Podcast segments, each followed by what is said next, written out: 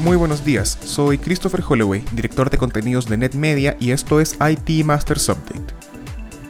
Cada lunes o primer día hábil, revisaremos en 5 minutos las noticias que más impacto tuvieron en el mundo IT en la última semana, para que comience su jornada mejor preparado. Hoy es martes 16 de marzo y esto es lo que necesitas saber. Diversos grupos de hackers han estado bastante ocupados explotando las vulnerabilidades de Microsoft Exchange en la última semana. Como comentamos hace unos días, la brecha de seguridad permite a los atacantes obtener las credenciales de administración, descargar contenido malicioso y tomar control de los sistemas. De acuerdo con un análisis de Checkpoint Research, los ataques se están duplicando cada dos horas. Si bien Microsoft lanzó un parche el 2 de marzo, se estima que alrededor de 125.000 servidores en todo el mundo aún no han realizado la actualización. Por otro lado, es muy probable que miles de compañías hayan sido afectadas antes de que las vulnerabilidades se hicieran públicas.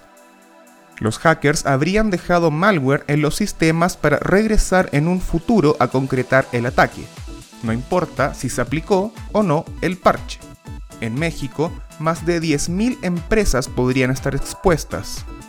El director del equipo global de análisis y respuestas a incidentes de Kaspersky en América Latina, Dmitry Vestushev, indicó al economista que para el jueves recién pasado, más de 58.000 empresas utilizan Exchange Server en México, y de estas, 10.440 aún no habían parchado sus sistemas. Pero además, el viernes Microsoft confirmó que ahora hay una forma de ransomware, conocida como Dear Cry, que está aprovechando las vulnerabilidades en ataques dirigidos. La situación está rápidamente tomando tintes similares a los de WannaCry en 2017. Le llueve sobre mojado a Ant Group, el gigante de pagos dueño de Alipay, luego de que su fundador Jack Ma desapareciera por meses de la luz pública tras criticar las políticas regulatorias del gobierno chino, seguido de la suspensión de la oferta pública inicial de la compañía, que se estimaba sería la más grande en la historia de las startups. Ahora, el Chief Executive Officer, Simon Hu, renunció a su cargo. La salida de Hu llega en medio de una reestructuración profunda a la compañía, tras la presión cada vez mayor que están ejerciendo las autoridades regulatorias para sanear las finanzas y reducir el riesgo de Ant Group.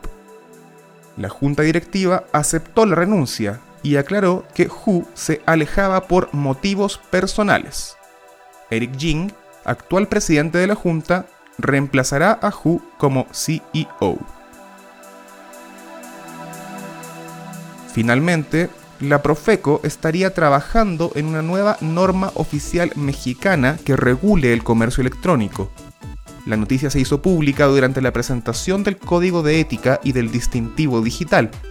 Otras iniciativas que la Profeco está empujando para aumentar el control sobre el comercio electrónico.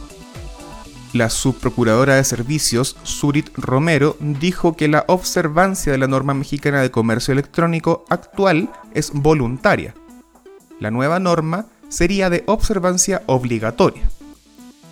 De esta forma, se intenta incrementar la protección del comprador digital. Aún no se conoce, sin embargo, qué trabas sumaría a las compañías y personas que vendan por medios electrónicos. Eso fue todo por esta semana.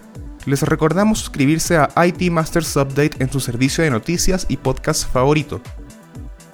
Nos encontramos en iTunes, Spotify y Stitcher. Hasta la próxima.